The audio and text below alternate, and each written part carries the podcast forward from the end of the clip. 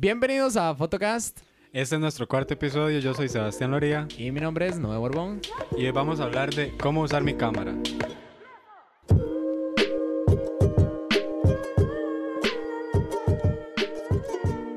Bueno, este tema de cómo usar mi cámara, eh, cómo usar, bueno, una cámara apenas la compro, eh, es algo muy importante. Una recomendación que haría antes de empezar con esto es que intenten el antes de tan siquiera comprar la cámara, el ya saber o ya intentar dominarla un poco, Exactamente. sin antes comprarla. Y si otro, bueno, un, para- un paréntesis. Si llegaron a este, a este podcast sin antes escuchar los, los anteriores, escuchen los anteriores. Exactamente, están muy buenos. Tenemos Y- una intro muy, como- muy linda. Y van como ligados uno a otro. Exactamente, van muy ligados. Ok, bueno, referentes a este tema, vamos a hablar sobre los parámetros básicos. Y no nos vamos a extender mucho porque, o sea, es, eh, es se puede extender mucho el tema. Pero vamos a hablar como resumido sobre el ISO, el diafragma y el- la velocidad de obturación. Bueno, este, bueno, voy a empezar por la velocidad de obturación y dejar el ISO de último. Exactamente. Eh, la velocidad de obturación, desde lo que yo he aprendido, lo que define es cuánta luz y, y cuánta no luz entra en el sensor del- de la cámara. Por medio de este, el, el tiempo en el que cierra y abre el, el- el lente, por decirlo Ajá. así, o el obturador. El obturador, sí. el sí, sí. obturador.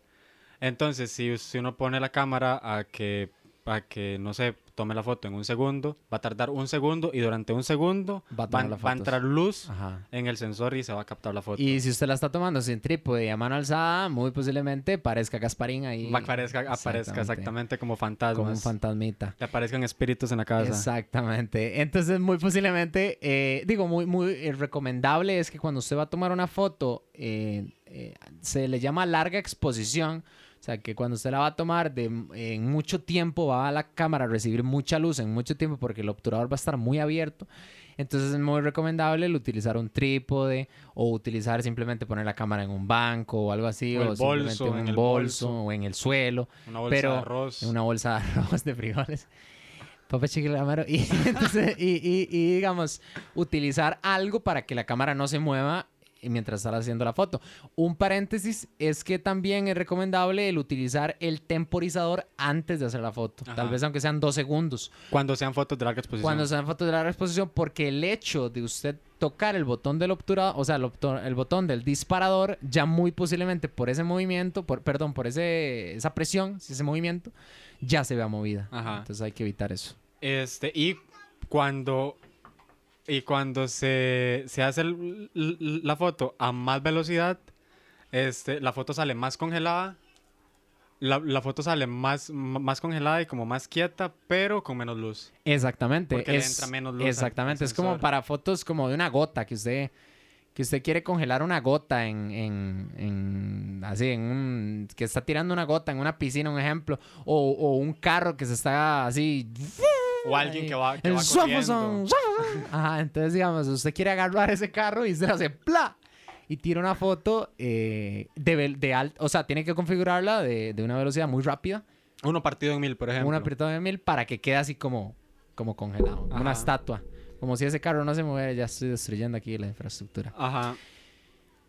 El, el diafragma, Diafragma. hábleme usted del, del El diafragma, el diafragma es algo muy místico porque es un sistema como un circulito que se cierra y se abre. Ese es el diafragma. De hecho, muchos fotógrafos se ponen el photographer con la O y de hecho nuestro logo de, de Photocast tiene ese diafragma, que ese diafragma es como un sistema que se cierra y se abre y obviamente si está cerrado entra menos luz y si está más abierto entra más luz. Lo que hace esto es que cuando entra menos luz, cuando está más cerrado, todo se ve más enfocado. O sea, si usted tiene un diafragma eh, a, un, a un número muy alto, como por ejemplo un diafragma 22, lo que hace es que está totalmente cerrado el diafragma y, y entra muy poca luz, porque está cerrado obviamente, pero todo el lugar está enfocado. es como para hacer fotos de paisajes, fotos de, de que ocupa que todo, todo esté como un marco. Nítido. Nítido, como un marco, digamos, que usted quiera hacer uno, como un dibujo, digamos, que está todo enfocado la mayoría.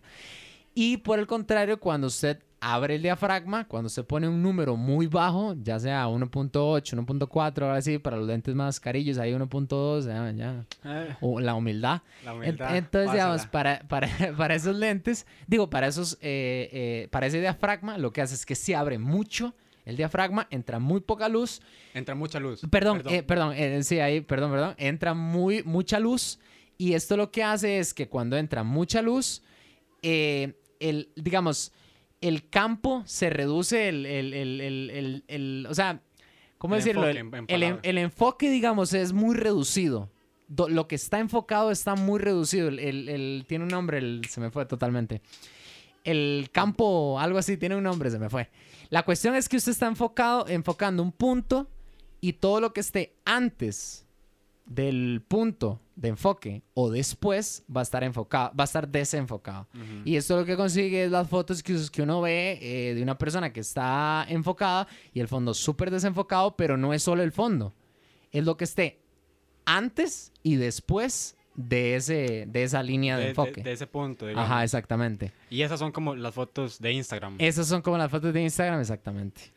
Ajá. El último de los eh, parámetros sería el ISO. Ajá. Y el ISO que... que Bueno, trata. yo creo que el ISO, para todos en algún punto cuando estamos empezando, nos ha pasado una mala jugada. Y bueno, a mí me pasó que hice una, una sesión de, de 15 años Ajá. en la noche, no, en el día tipo 5 de la Cinco tarde. de la tarde. Todavía había luz del sol y la hice con ISO 1000. Ajá. Ruido, miedo. Sí, no, a mí me pasó que como a las 2 de la tarde eh, hice una también como a 3200, una cosa así. Toda la sesión. entonces es, 3200. es im- importante tener claro que el ISO funciona como para balancear los primeros dos, parámetros, pero no hay que pasarse, digamos, si es en, en la noche, no hay problema. Todavía, porque el, el ruido se, se oculta más. El ruido que es cuando se ven en estas fotos que son como fotos granuladas. Ajá, como- ese grano ahí Ajá. o esos píxeles como muertos que se ven, eso es el ruido. Ajá, Eso entre más el ISO esté alto, más ruido hay. más ruido hay. Y, y lo recomendable siempre, o yo, lo que hago es que tengo una, la base de, de ISO 100 Ajá. y de ahí este, configuro los, los, otros, Los dos- otros. Dos, parámetros en base a lo que yo quiero hacer. Exactamente. Sí, lo que yo hago es que pongo el ISO 100, un ejemplo, y configuro los, los dos, el diafragma y la velocidad.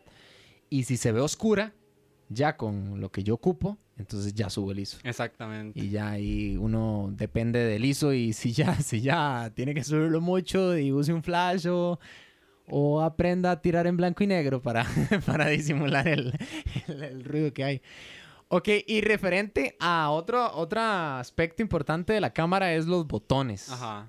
Que mucha gente El- no los aprende a utilizar muy bien. La- las cámaras traen botones y traen como atajos. Atajos. Que, bueno, la, yo la primera cámara con la que yo comencé fue una Canon T6 y ella no traía botones como atajos. Ajá, Todos los, los botones que traía era el, el, el botón, solo traía un botón que se llama D, ajá, que uno como cambia funciones. ajá. Pero hasta ahí. Y tiene que controlar todo con eso. Ajá. Ajá. Sí, hay, hay, hay, hay unas que no traen atajos exactamente y hay otras que... Y ya luego cuando, cuando hice la- la- el cambio a, a- a la otra cámara, a la que tengo ahorita, es, ella sí trae, sí trae atajos, sí trae, atajos, sí, sí trae botones. Trae el Exactamente. C1, el C2 y el C3. Ajá. Y ya usted lo puede configurar si quiere que se reproduzcan las fotos o, o hasta el enfocar. O el, el porque- enfoque al ojo. con un Exactamente. ojo, con Yo- un buen botón. así. Exactamente, porque yo enfoco con un botón diferente al de, al de disparar. Al de disparar. Entonces, exactamente, entonces usted lo puede configurar.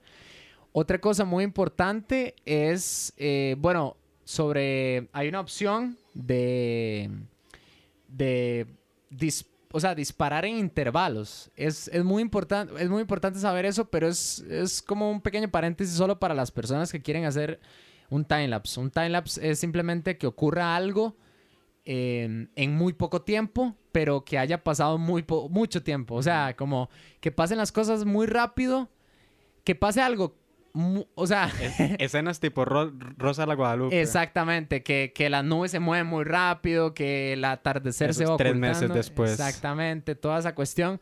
Eso es un timelapse. Es algo que pasa en... eh, que para hacerlo dura mucho, pero se ve a la hora de verlo muy rápido. Y esos en intervalos es que hay cámaras que permiten la opción de tirar eh, fotos en intervalos, es una opción. Y, y eso lo que hace es que toma fotos en cada, cada cierto tiempo. Se lo pone 15 segundos, 5 segundos. Y, y usted lo puede configurar. referente a experimentar eh, con la luz. Yo, yo, ¿Qué? yo, yo pienso y lo que yo he hecho es poner el- la cámara con el 50 milímetros Ajá. y ver cómo se ve una foto con el 50 milímetros con, y después le- la cambio y le pongo el 30, bueno, la cambio a 35 o a 24 y veo también cómo, cómo la deformación de la, de un, de la cara en, en- en- una persona cambia, Ujú. cómo la luz cambia, cómo, cómo eso, cómo todo, todo cambia solo con el, con el objetivo. Con el objetivo. Entonces, e- experimentar eso, experimentar con la luz, ver este, cómo, cómo funciona la luz atrás de un árbol, cómo funciona la luz de- delante de un árbol, Ajá. este, en un campo abierto, en una casa, luz entrando por una, por una ventana. Exactamente. Y ex- experimentar para qué? Para que a lo largo, cuando ya se, se trabaje, este, que si usted llega a un trabajo, ya usted va viendo y dice, ok, aquí, aquí voy a usar el 50. Exactamente. Y no se, se tarde un, ra- un rato experimentando ahí en el lugar. Y. Exactamente. No usaron un lente para tomar fotos de un pájaro, o sea, en tomarle fotos adentro de una casa. Exactamente. Y bueno, ya para terminar, eh, yo tenía algo, u- un, tip, es un tip referente a, a tirar fotos en automático. Y sí, van a decir cómo están recomendando tirar fotos en automático, los que en el primer podcast están alejándolo de sus vidas. Eso es porque, eh, bueno, yo en mi caso personal, yo utilicé el automático también eh, para tomar fotos y tomaba la foto y veía qué parámetros ponía la cámara. Entonces ahí me ponía a pensar en el por qué había puesto esos parámetros y por qué no otros. Y por qué cuando estaba en un lugar más oscuro ponía otros y no los que ya tenía. Y ahí ir viendo cómo funciona. También esto se puede hacer con las fotos cuando uno las toma con el celular. Porque uno Ujú. puede ver en detalles qué, qué parámetros utilizar la cámara. Y todo esto se puede lograr simplemente con el modo automático. Y es una herramienta que también todos está de a la mano de cualquier persona que tiene una cámara y se puede aprender con eso. quizás el, el, el aclarar, la- el, el no usar el, el automático es como para ya fotos, fotos que usted- que Exactamente. usted quiere hacer y usar el automático como una herramienta de apoyo Ajá, para ver qué, qué puede mejorar o qué, o qué exactamente. O, cómo la cámara vería esa situación. tal vez, Exactamente. exactamente. Y bueno, la recomendación mía de esta semana de, de la canción. ¿Cómo anda esta semana? Ya, bueno, esta semana venimos con, con música ya de, de americanos, de norteamericanos. En realidad es canadiense, The Weeknd. Y creo, ya estoy aquí lactando, y- porque Drake sí es canadiense. No sé si The Weeknd, creo que sí. Creo, creo. Y bueno. Y si no, al- algo allá. Y si no, algo allá, algo largo, donde hace frío. Y se llama Try Me. De hecho, es la canción que tengo número uno escuchada en el 2020 y fue porque la puse en bucle por más de una semana. O sea, aunque no me lo crean, por más de una semana escuché solo esa canción. Solo esa canción más de una semana seguidas así sabe. sin parar. Sí, es muy buena. Bueno, Pruébame, se la, la Try Me. recomendación mía este, no, no es de norteamericanos, es de mexicanos. Mexicanos. Este, se llama... Arre, Solo- güey. Re, arre, güey, sí. Eh, se llama Solo Mía de Alex Cuba y Leonel Ga- García. Este, y honestamente es que ando así como, como enamoradillo. Ah, el amor. Entonces ando- ando una... una simple fantasía. Y en las redes sociales aparecemos como Noé Borbón, yo. Y Sebastián Loriaúbe, esperamos que les haya gustado este podcast y que nos escuchen la siguiente semana con el otro episodio. Nos vamos. Nos vemos.